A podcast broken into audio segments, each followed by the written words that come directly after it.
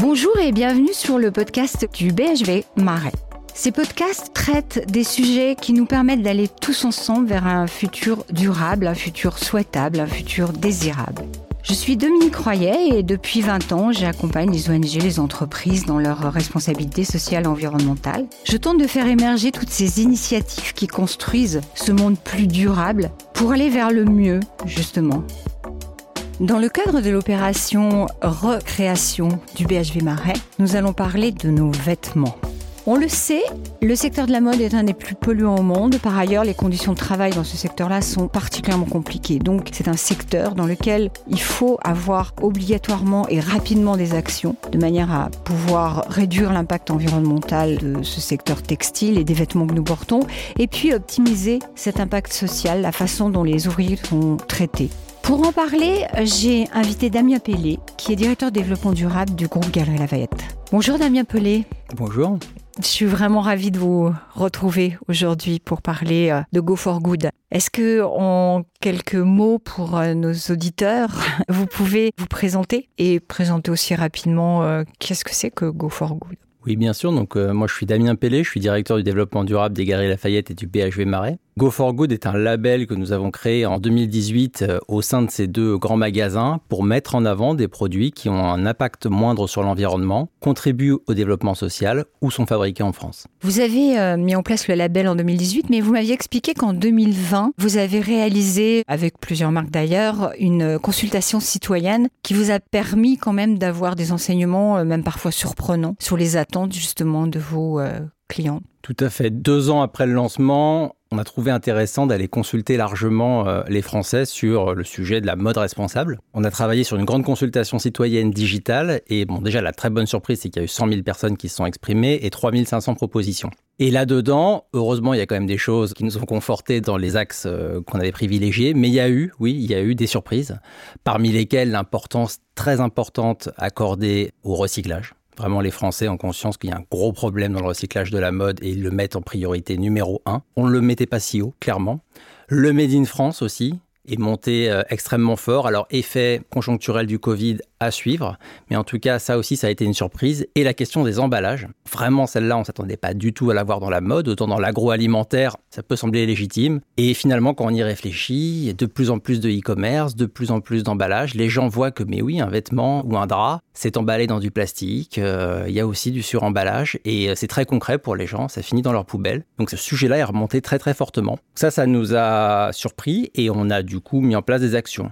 A contrario, des sujets qu'on pensait beaucoup plus importants, comme le bien-être animal ou les conditions de travail, ont été mentionnés, hein, mais ne sont pas sortis dans les dix grandes priorités exprimées par les Français lors de cette consultation. C'est incroyable. Vous voulez dire que les conditions de travail n'étaient pas dans les dix C'est la vie des personnes. Hein. Voilà, ce qui était intéressant, c'est que c'était une question ouverte. Je pense qu'on aurait posé une question fermée en disant, euh, mhm. parmi les items suivants, lesquels sont importants, on aurait mis les conditions de travail je pense que le thème aurait été largement euh, cité. Mais là, l'intérêt justement, c'était d'avoir une question totalement ouverte.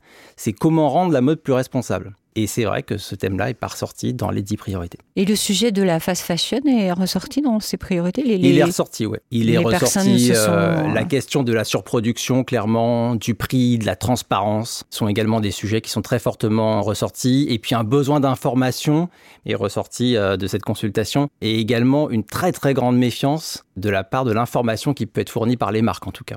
Donc oui, je veux de l'info et en même temps celle que me donnent les marques, notamment si elles sont grandes, j'y crois pas trop et j'ai tendance à penser que c'est du greenwashing. Donc compliqué de naviguer dans tout ça. Et est-ce que vous avez euh, fait la différence et euh, est-ce que vous avez d'ailleurs constaté une différence forte entre les personnes qui répondaient qui étaient plutôt jeunes, les personnes qui étaient plus âgées ou est-ce que euh, tous répondent à peu près de la même façon? Non, tous répondent. Ce qui était intéressant, c'est qu'on avait une représentation de la population française très très équilibrée par région, par catégorie d'âge, et on n'a pas noté, non pas du tout, de différence notable selon le sexe ou selon l'âge. Et vous qui êtes au contact justement euh, des jeunes créateurs, est-ce qu'ils ont cette sensibilité-là? Est-ce que vous le voyez? Oui, alors c'est assez frappant de voir à quel point, maintenant qu'on veut lancer sa marque, la plupart des créateurs qu'on peut rencontrer, en tout cas, que ce soit au Galerie Lafayette ou dans des écoles, vont spontanément penser à ces questions. Alors parfois, il y a des a priori, ils pensent par exemple que la question du transport est très très importante alors que la question de la matière est beaucoup plus déterminante. Donc parfois, ils sont sur des fausses routes. Mais en tout cas, sans exagérer, c'est quasiment devenu quelque chose de, normal pour une jeune marque qui se lance d'intégrer ça dès le départ. Et ils ont raison parce que quand on l'intègre dès le départ,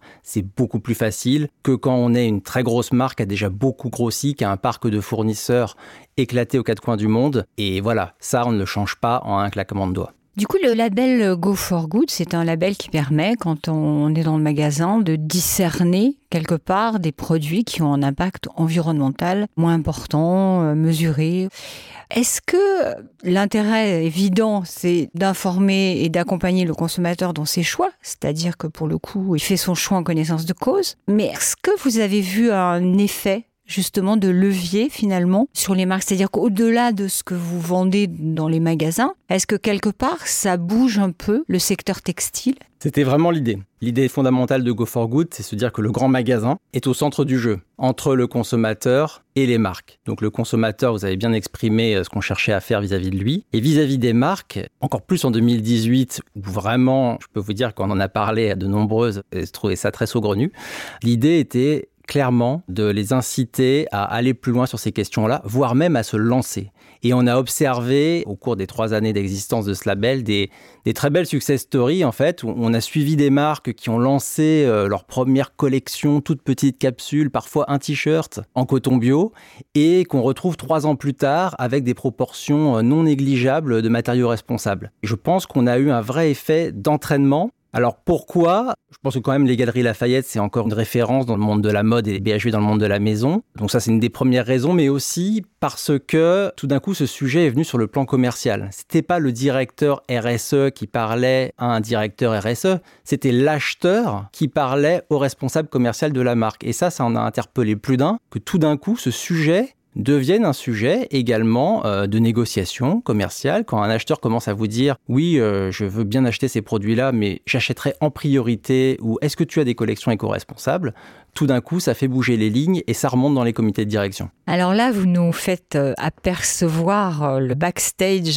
de vos négociations, mais ça signifie donc pour les personnes qui cherchent à acheter ce type de produit que finalement, elles peuvent se dire que certaines de leurs marques, enfin des marques qu'elles aimaient bien, des marques branchées, etc., si elles ont évolué aujourd'hui, c'est aussi parce qu'à un moment donné, il y avait tout ce backstage, tout cet effet de levier que vous avez opéré, c'est ça? Auquel on a contribué, il faut toujours rester modeste. Hein. On a contribué euh, sur certaines très fortement, sur d'autres un peu à la transition. Et ce qui nous a beaucoup aidé, c'est que le secteur de la mode, là, depuis 2-3 ans, est un peu sous le feu des projecteurs de façon assez négative. Hein. Partout a été véhiculé des images. Avant, c'était sur l'aspect social et maintenant sur le volet environnemental, des images d'un secteur très polluant. Et euh, le secteur de la mode, avec notamment une initiative qui s'appelle le Fashion Pact, par exemple, qui a été signé par un tiers de l'industrie, a décidé de se mobiliser. Donc on est tombé aussi à un bon moment un tout petit peu en avance et on a bénéficié après du contexte qui était favorable pour opérer cette transition. Et en réalité, comme je dis souvent euh, à des collègues qui peuvent être dans l'industrie, c'est beaucoup plus facile de changer une collection de vêtements que de changer la conception d'une voiture ou d'un avion. Moi, j'ai vu des marques passer de 0 à 30-40% de matériaux euh, biologiques en l'espace de 3 ans. C'est pas possible de faire ça sur un Airbus ou sur une voiture.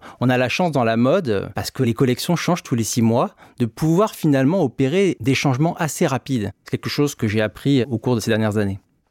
Moi, en tant qu'acheteuse engagée, c'est vrai que j'ai tendance à aller, comme vous le dites, vers euh, des petites marques qui sont quelque part euh, RSE natives, hein, qui sont engagées dès le départ et qui me proposent des produits. Mais il y a quand même eu toute une période où je ne pouvais pas les trouver dans des magasins comme les vôtres parce que j'imagine qu'il y a tout un process pour se faire référencer dans ce type de magasin. J'ai l'impression maintenant, pour avoir euh, fait un tour justement, pour aller voir que grâce à ce label, finalement, vous avez aussi un effet de levier par rapport aux petites marques qui ont pu trouver une place dans vos magasins et donc auprès de plus de clientèle. Tout à fait. Go for Good est vraiment, je dirais à l'heure actuelle aux Galeries Lafayette pour une petite marque, la meilleure porte d'entrée. Très clairement, notamment nos magasins en région ont la possibilité de faire du référencement, ce qu'on appelle local. Donc euh, il y a beaucoup de marques qui sont achetées euh, de façon centralisée, ils n'ont pas trop le choix, ça arrive. Et puis ils peuvent aussi faire des choix. Et ils sont ravis, hein. on leur a dit oui, achetez local, mais achetez des marques euh, qui rentrent dans Go for Good, et encore mieux, qui sont produites localement. C'est vraiment quelque chose qu'on pousse. Et là, cette année, par exemple, une cinquantaine de marques locales, dont une bonne proportion sont fabriquées même dans la région où est implanté le magasin, ont pu rentrer aux Galeries Lafayette. Et c'est vraiment ça l'idée, c'est être capable à la fois de parler aux très très grands du secteur et de montrer que eux peuvent évoluer,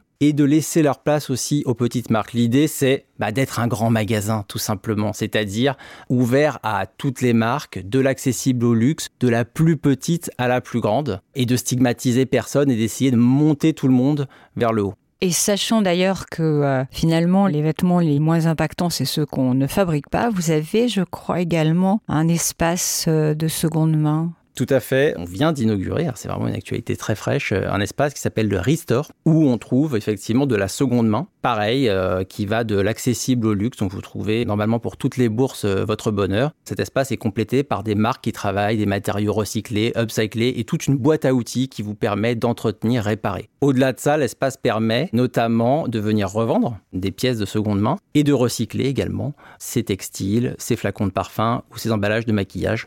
On a également des espaces de seconde main qui existent au BHV et on espère développer au cours des prochaines années clairement ces espaces qui répondent à une attente. C'est génial. Donc euh, maintenant, si je veux acheter et revendre des vêtements de seconde main, j'ai pas besoin d'aller euh, multiplier les emballages, les livraisons et compagnie. Je peux aller euh, directement dans un magasin. On peut le faire en physique parce qu'effectivement, il y a des plateformes bien connues et on va pas leur faire de la pub qui permettent de réaliser ça. Mais il y a aussi des gens qui ont envie tout simplement de venir, de poser leurs vêtements sur une table, d'avoir une personne en face, de les faire expertiser mmh. et à la fin de l'entretien, de repartir avec une offre. C'est ce genre de choses qu'on propose déjà et qu'on peut proposer encore plus à l'avenir. Et il y a aussi des personnes qui ont envie euh, de ne pas acheter euh, un vêtement qu'ils vont envoyer 25 fois, juste parce qu'elles pourront le voir et l'essayer. Exactement. Et le toucher.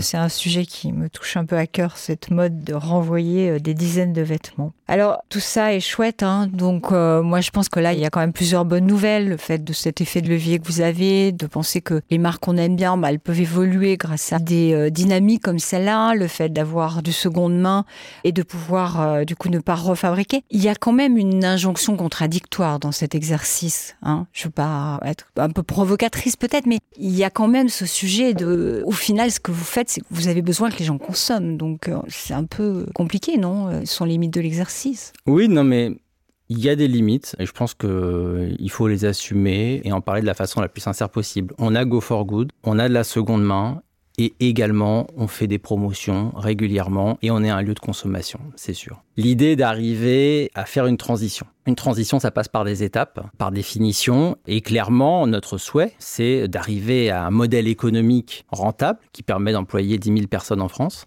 tout en vendant moins, parce que le vrai sujet, il est là, faut vendre moins. Donc tout en vendant moins de vêtements, d'articles de maison, etc. Cette équation, elle n'est pas évidente à trouver. Il y a plein d'expérimentations hein, euh, qu'on fait, qu'on réalise tout le temps sur la seconde main, sur la location.